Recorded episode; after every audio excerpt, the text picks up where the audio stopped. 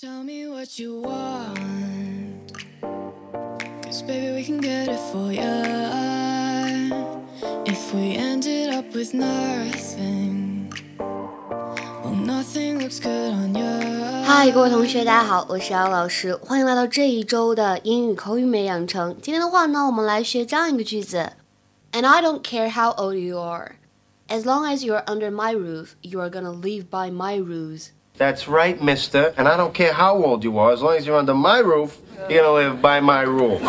And I don't care how old you are, as long as you're under my roof, you are gonna live by my rules. 我不管你多大年纪，只要你住在我家，一切呢就得听我的。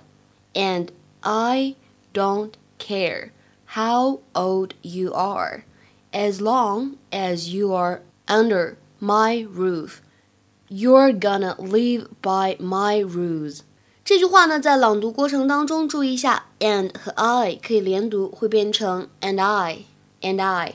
然后呢，紧跟着后面的 don't care 可以当中有完全失去爆破的现象，and I don't care and I don't care how old you are。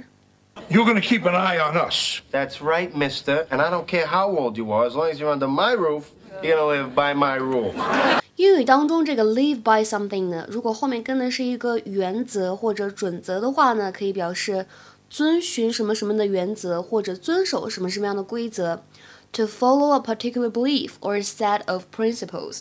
比如说，That's a philosophy I could live by。That's a philosophy I could live by。那是一个我可以用来遵守或者说可以用来遵循的怎么样呢？哲学。那再比如说英语当中，如果是 live by 后面跟的是 doing something，live by doing something 表示什么意思呢？以什么什么为生，以什么什么赖以生存的意思。To earn money 去挣钱这个意思。比如说，This is a community that lives by fishing。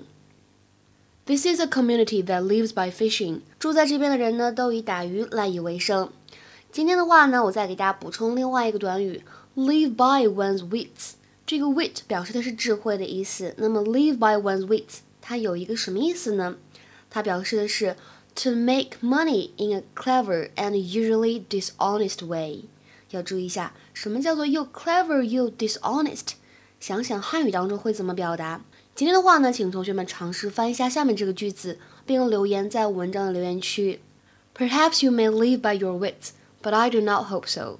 今天的话呢，请同学们尝试翻译一下这句话，并留言在文章的留言区。OK，今天的节目呢就先讲到这里了，拜拜。